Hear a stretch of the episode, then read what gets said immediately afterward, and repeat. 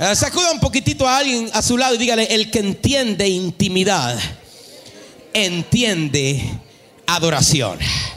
El que entiende intimidad entre un hombre y una mujer entiende de adoración. Hay un libro, hay un libro en la Biblia que es un libro interesante. El que entiende de intimidad entiende de adoración. Y hoy vamos a, a volver a ese libro en Cantares, capítulo 4, versículo 12 al 16. Dice, jardín cerrado eres, hermana mía, esposa mía.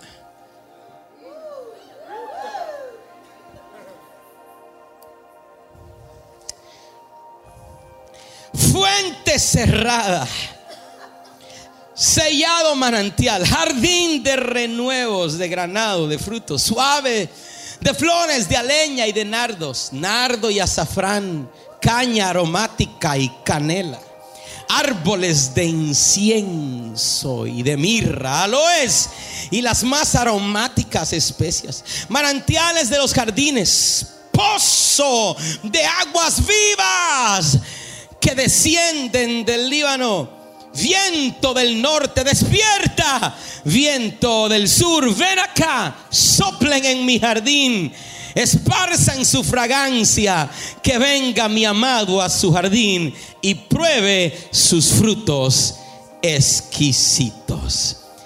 El tema del mensaje de hoy es, diga conmigo, viento, agua y adoración.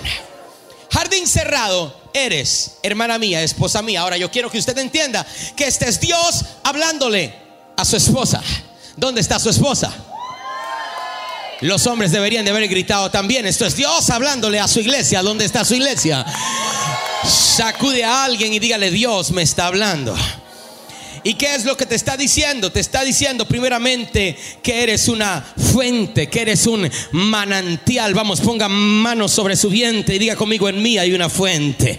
Hay aguas, hay aguas, hay, hay aguas dentro de mí. Y los pozos que hay dentro de mí no son pozos regulares, son, son pozos diferentes, son, no son pozos regulares porque, porque los pozos, el pozo donde fue Jesús, donde, Jesús ve a esta mujer, es un pozo regular, es un pozo que había cavado hacía cientos de años Jacob, el hijo de, de Abraham, ¿se acuerda? Él había cavado ese pozo, pero los pozos regulares primeramente se secan. Número dos, los pozos regulares, aunque tengan agua, no tienen suficiente agua. Tienes que primeramente cavar Después tienes que buscar un balde, amarrar el balde y tirar el balde a ver que vaya cayendo. Tú no sabes realmente lo que hay, si hay, no hay, pero que caiga el balde. Y de momento cuando escuchas que cae en el agua, tienes que alar el balde de vuelta. Porque no hay tanta agua, no hay suficiente agua. Pero lo que el Señor nos dice es que no nos dice que somos pozos, dice que, dice, dice que somos fuente, dice, dice que somos manantial. La diferencia entre un manantial, una fuente y un pozo es que el pozo tienes que tirarle para sacar el agua, pero la manantial tiene tanta agua que no se puede contener. El agua sale para arriba, eso es un manantial. El agua abre la tierra y comienza a brotar. Diga conmigo, salta el agua. Salta y tanta agua que salta el agua. Ay, dígale a alguien, ese soy yo. Soy un manantial soy una fuente y tengo tanta agua. Yo creo que hay alguien aquí que tiene tanta agua que está a punto de explotar. ¿Dónde está? Hay alguien aquí que tiene tanta agua que va a inundar a sus hijos y a sus generaciones. ¿Dónde está? Tengo una fuente, hay una fuente, y un manantial. pero, pero hay un problema. Hay un problema.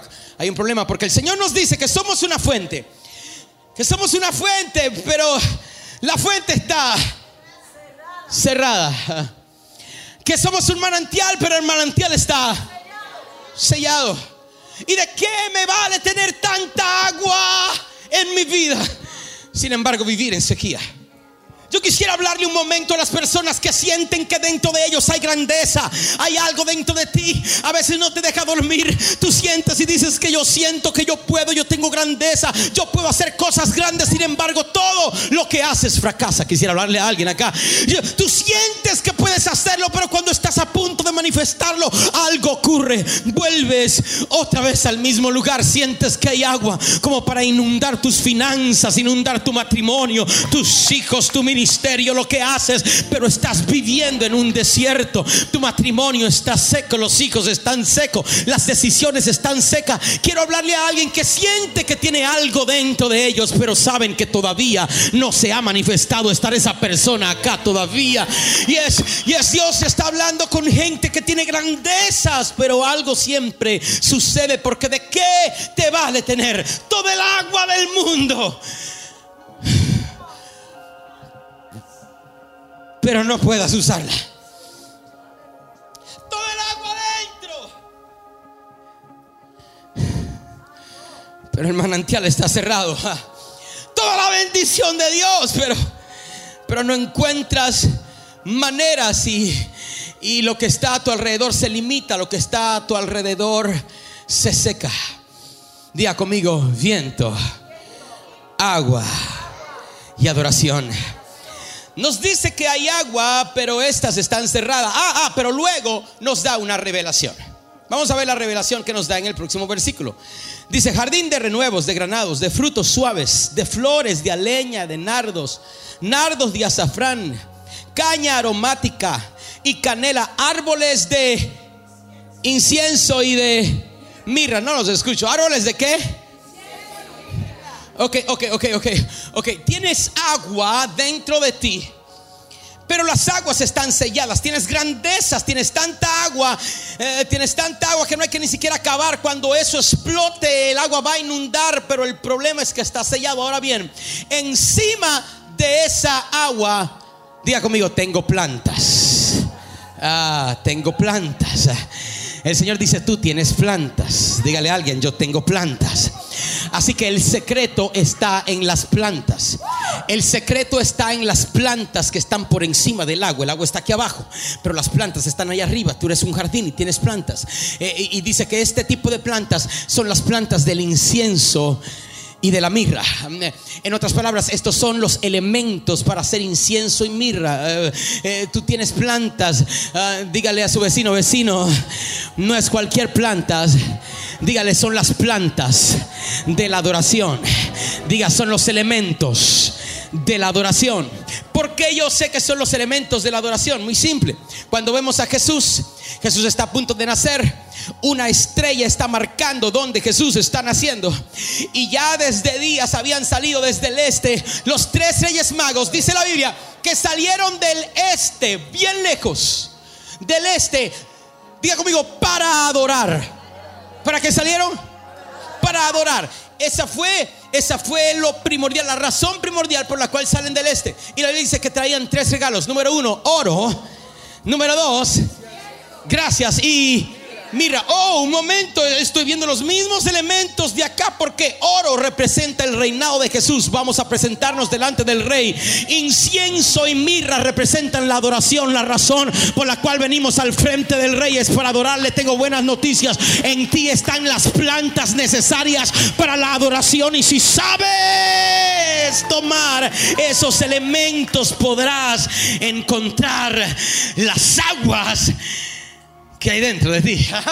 Habrá alguien que esté emocionado conmigo porque, porque, porque si encuentras las aguas puedes inundar, puedes inundar toda de la bendición que Dios te ha creado para que inundes. ¿Cómo hago esto? Bueno, vamos a ver rápidamente estas, estas plantas. Son las plantas, los elementos de, del incienso y de la mirra. Ok, primeramente dice, ah, ah, dice nardo, verso 14, nardo y azafrán, caña aromática y canela. Muévame sus manos y diga nardo. Nardo es la primera planta, el primer elemento de la adoración. Es interesante porque el nardo, el nardo, ay, ¿qué me recuerda el nardo? La esencia de nardo, el perfume de nardo. ¿Alguien le recuerda algo el nardo? Oh, un momento, el nardo. ¿Acaso no fue ese mismo perfume que utilizó María Magdalena para llegar a los pies de Jesús y rompió el alabastro y con sus cabellos comienza a lavarle los pies a Jesús del perfume de nardo? Judas, Judas está desesperado y quiere pararla y Jesús ve las intenciones de Judas y le dice, ni te atrevas, papá. Esa es versión de Univaes. ni te atrevas porque lo que ella está haciendo ahora es preparándome para la muerte. Ah, alguien diga preparándome para la muerte. ¿Por qué? Porque el nardo en aquellos tiempos se utilizaba para preparar una persona en su muerte, para preparar un cuerpo en su muerte. El primer elemento que nos está enseñando que es el elemento de la adoración, muévame sus manos y diga, es la muerte. No puedes adorar hasta que no hayas aprendido a morir. Quisiera tener a alguien acá. Ah, lo voy a tener que decir una segunda vez. No puedes adorar hasta que no hayas aprendido a morir. ¿Sabes por qué? Porque hay grandeza dentro de ti. Hay cosas más grandes de lo que tú sientes, de lo que tú crees, de lo que jamás has soñado, de lo que jamás has pensado. ¿Y sabes por qué no lo has visto? Porque sigues queriendo hacer lo que te da la gana. Perdí como a 22, espero no haber perdido a alguien. Todavía están aquí todavía conmigo. Yo siento, yo siento que hay grandeza dentro de mí, pero no veo nada. ¿Por qué? Porque papá, sigues haciendo lo que quieres. Estás demasiado vivo. Dios te dice, vete por aquí, agarras por allá. Dios te dice, haz esto, haces lo otro y haces lo que tú quieres, lo que te viene en mente. Eh, yo tengo, yo, yo, yo, yo tengo un consejo para alguien en este día. Es hora a que mueras a tus propios sueños. Eh, muere a tus sueños. Quizás diga, pero pastor, ¿por qué voy a morir a mis sueños? Mis sueños son bonitos, mis sueños son lindos, tengo sueños grandes. Tengo buenas noticias para ti. Dios tiene más grandes sueños que los que tú tienes ya. Y, y cuando aprendas a morir a tus sueños, vivirás a los sueños de Dios. No hay adorador que no haya aprendido a morir. Tenemos que morir para ser verdaderos adoradores. Morir a lo que queremos morir a nuestros sueños y comenzar a preguntarle cuáles son tus sueños, Señor. ¿Qué es lo que tú quieres para mi vida? Estoy cansado de lo mismo, dar vueltas en el mismo lugar, vivir en sequías. Hago decisiones que creo que me van a llevar a un buen lugar, pero no me llevan a ningún lugar. Señor, yo estoy listo para morir. Morir, morir, ah, pero, pero la palabra de morir como que, como que cuesta, como que asusta, pero muévame sus manos y diga el primer elemento es la muerte. No hay adoración hasta que no haya muerte. Muerte, muerte, muerte a quien yo soy, muerte a mi ego, muerte a mi carne. Pero esperen, hay más. El nardo después nos habla del azafrán. El azafrán, interesante porque comencé a investigar lo que es el azafrán. No estaba, no, estaba muy enterado de lo que era el azafrán y esto me bendijo porque me di cuenta que el azafrán es el perfume más caro de la historia. Es el azafrán. Y la razón por la cual es tan caro, porque para hacer una botellita de azafrán se necesitan 75 mil flores de azafrán para hacer una botella. Ah, eh, hoy por hoy, si usted va a comprar una botella de azafrán puro, le va a costar mínimo 10 mil dólares por una botella de perfume de azafrán me está escuchando acá, diga conmigo valor. Diga conmigo, jamás le daré al Señor nada que no me cueste. Para poder llegar a ser verdaderos adoradores, señores, quiero expresarles y explicarles que antes de ser adorador tienes que ser un dador. Eh, perdí como, como el 20% ahora, como que alguien dijo, ay, de verdad. Antes de ser un verdadero adorador, tienes que convertirte en un dador. Señor, quiero darte algo, pero no va a ser cualquier cosa. Voy a darte lo que más vale. Ponga mano sobre su vientre, diga lo que más vale. Diga lo que más cuesta. Es por eso que no hubo adorador como David. Y David dice que es conforme al corazón de Dios. ¿Por qué? Porque antes de ser un adorador, David era un dador. Y, de hecho, David buscaba maneras para darle cosas que le costara mucho. Y en una ocasión, en una ocasión le iban a regalar algo para que él le ofrendara al Señor. Y, David dijo, eh, líbreme Dios, porque nunca le daré nada al Señor que no me cueste. Muéveme sus manos los adoradores y diga, para adorar, para adorar, diga, hay que dar. Dígalo fuerte, para adorar. Hay que, ah, yo sé, yo sé, has venido, levantaste las manos, levanto mis manos y, lloraste y, bueno, y estoy, mi vida te pertenece, mi vida es tuya, mi vida es tuya, mi vida es tuya, Señor, mi vida es tuya y el Señor ni te escucha. ¿Por qué no te escucha? Porque tú estás gritando, mi vida es tuya, pero no le has dado acceso a tu vida. Perdí a alguien acá. Le estás diciendo, todo lo que tengo es tuyo, Señor, pero, pero, pero, pero te cuesta dar un 10%. Digiérelo, digiérelo. Digiérelo. Soba un poquito al tu vecino al lado, sobalo un poquito. Y dile, tranquilo vecino, tranquilo, que la verdad duele, pero transforma. Ah. Eh, el Señor nunca dijo que no iba a doler, pero sí te dijo que eh, conoceréis la verdad y la verdad os hará libre. Habrá alguien que me está siguiendo. ¿Cómo puedo decirle al Señor, mi vida te pertenece? Cuando te pide un 10% y lo piensas. Seamos, seamos, seamos honestos. ¿Cómo puedo decirle, me importa tu reino cuando no puedo apoyar a su reino cuando Él me lo pide? Sin embargo, un verdadero adorador es un adorador que no estima cuánto sea lo que el Señor le pide y está atento a dar cosas que le cueste. Muévame sus manos y diga, quiero ser un adorador.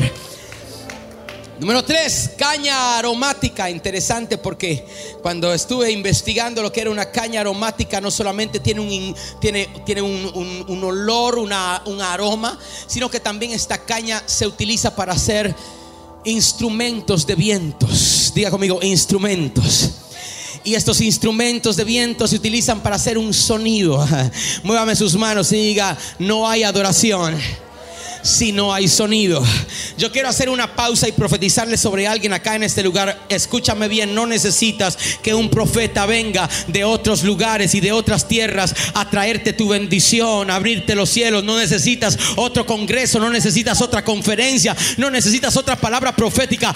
Tú solito puedes encontrar lo que Dios te eh, perdí como a 22. Yo sé, yo sé lo que me estás diciendo. Yo sé lo que estás pensando, pastor, pero pero la Biblia dice donde hayan dos o más la Biblia dice, si hubiesen dos de acuerdo, todo lo que pidieran será hecho. Bueno, es que tengo buenas noticias para ti. ¿Por qué tú crees? ¿Por qué tú crees que el Señor te creó con dos manos? Alguien diga adoración. Eh, ¿Por qué tú crees que el Señor te creó con dos? Ah, quisiera tener a alguien que tenga pies en este momento y adore al Señor conmigo y diga adoración. ¿Por qué tú crees que el Señor puso dentro de tu garganta dos membranas que cuando se juntan las dos crean una vibración en la atmósfera y esas dos membranas se llaman cuerdas vocales, papito. Cuando estés solo, cuando te hayan dejado, cuando el pastor no lo encuentres por teléfono, cuando el líder esté durmiendo, cuando tengas una prueba y no encuentres a nadie, lo único que tienes que hacer es adorar. Habrá alguien que esté acá, sacude a alguien y dile adora. Así peleamos nuestra batalla. Te voy a dar tres segundos para que pelees tu batalla. Tres segundos usa esas cuerdas vocales, esas manos, esos pies. Ponte de acuerdo porque donde hayan dos o más de acuerdo, todo lo que pidan será hecho. Oh, yes, diga sonido sonido. Y por eso, y por eso es que gritamos, por eso aplaudimos, eh, por eso damos con los pies, por eso. Porque no hay adoración sin sonido. Dice la Biblia que en los cielos los ángeles cantan santo, santo, santo, santo, santo, santo, santo, santo. Por la eternidad en el cielo no. Mira, una sola vez en la historia hubo un momento de silencio en los cielos. Y fue cuando el Padre dijo, ¿quién irá por el ser humano? Y todo hubo un silencio. Y Jesús se levantó y dijo, Padre, yo iré. Pero después de ahí, todo es ruido de adoración, todo el tiempo en el cielo. Entonces tenemos que aprender a hacer ese ruido de adoración. Utilizar nuestra garganta, nuestras manos y nuestros pies. Ah, ya, diga conmigo, caña aromáticas. Bueno, que el nardo no sabía lo que era. Eh, y no lo he visto sino por fotos. Eh. El azafrán tampoco, quizás algunas mujeres lo hayan visto anteriormente, yo nunca. Eh, pero la caña aromática ni se diga. Pero cuando llegamos a la canela, todos estamos familiarizados con la canela, ¿sí o no? La canela la conozco. Y la canela la conozco aún antes de haber sido molida. ¿Cuántos han visto una canela que no ha sido molida? ¿Qué es una canela? Ayúdame, ¿qué es? Es la corteza de un árbol. La corteza, entonces agarran esa corteza y, y como que se, se envuelve, ¿verdad? La corteza es la corteza dura de un árbol. Alguien diga la corteza de un árbol. Y la canela representa que no puede haber adoración hasta que no hayas tomado lo duro de tu exterior, hasta que no hayas sacado lo duro de tu corazón. ¿Por qué tú crees? ¿Por qué tú crees que en los días que vas a recibir la mayor bendición de momento, de momento algo pasa? De, de momento te levantaste esta mañana y dices, ay, está lloviendo, no sé, me voy, no me voy, me quedo acá como que, ay, Señor, qué bendición que alguien se quedó mirando por internet, pero antes alguien llegó en medio de la lluvia hasta acá. Ah, ah, ah, pero, pero venías manejando y de momento está lloviendo y ay, no hay estacionamiento. Alguien le pasó hoy, ay, ahora, ahora tengo que estacionarme a dos bloques y ya, y ya estás incómodo, ya estás enojado y Satanás contento. Ay, hoy no va a adorar, hoy no va a adorar porque he hecho, he hecho cosas en el camino para, para endurecer tu corazón. De momento entraste y el que daba la bienvenida no te dio la bienvenida. Eh, y, pasaste y el que sienta no te sentó donde querías. Y ahora has desarrollado una corteza en tu corazón y por más que cantes, cantas, pero no adoras.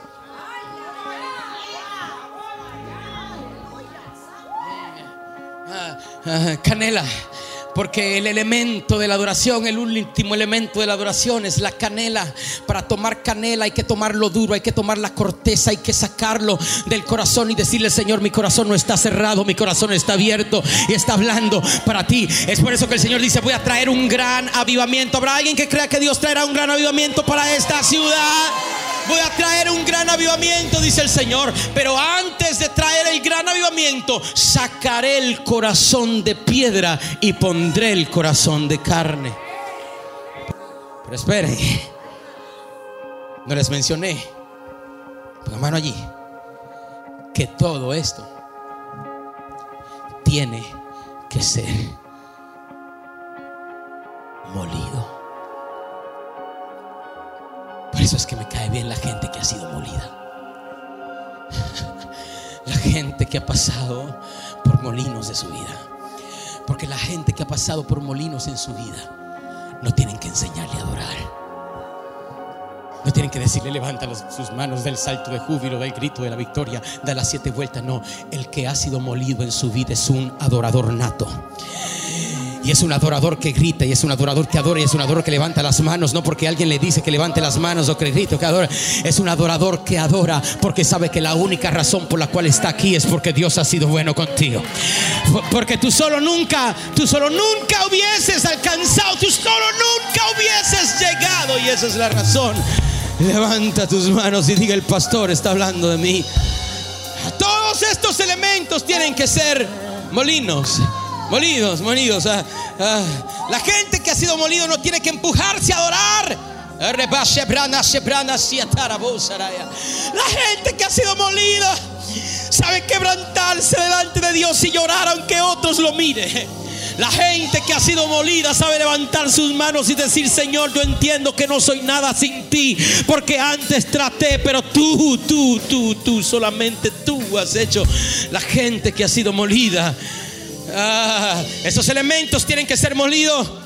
Ah, y entonces, en el versículo 15, levánteme sus manos, dice, manantial de los jardines, pozo de aguas vivas que descienden del Líbano.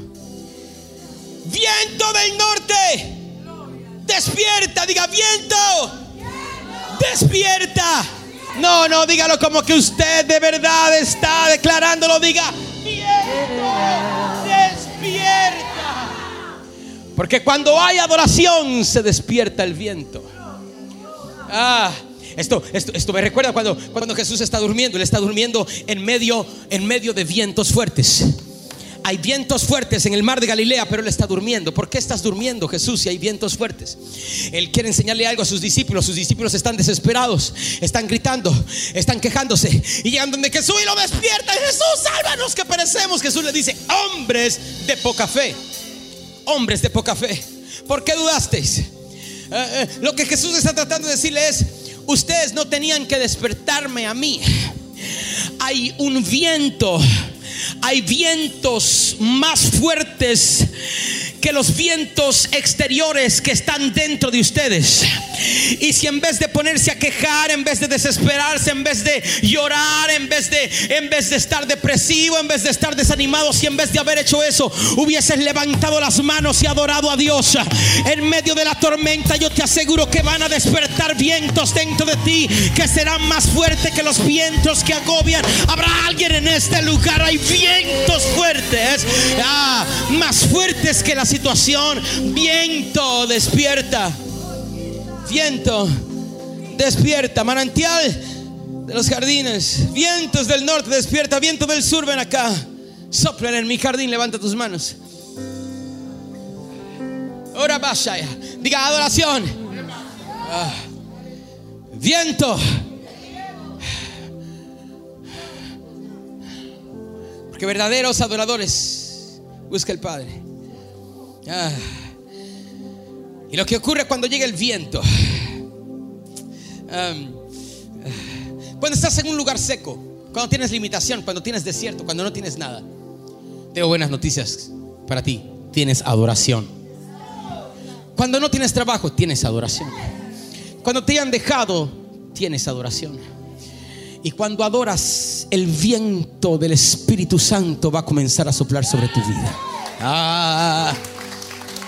Y solamente el viento abrirá lo que está cerrado dentro de ti. De momento te darás cuenta que algo comenzó a cambiar y dentro de ti está saliendo agua.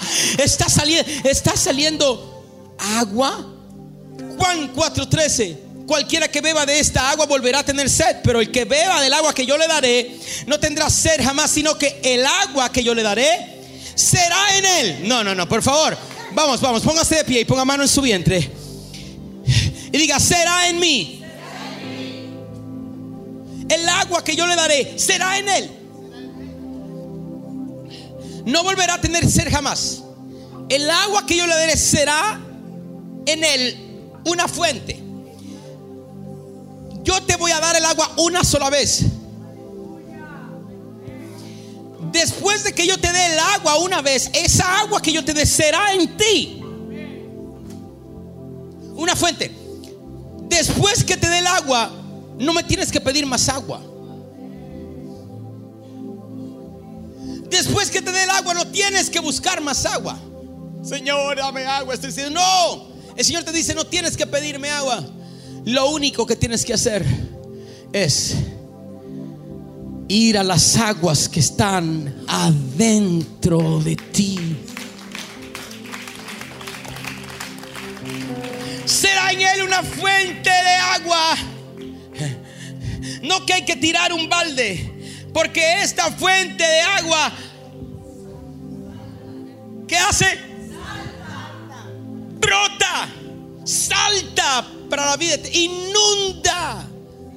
Esas son las clases de agua que hay dentro de ti. En medio de tu sequía, en medio de tu momento difícil, lo único que tienes que hacer es adorar.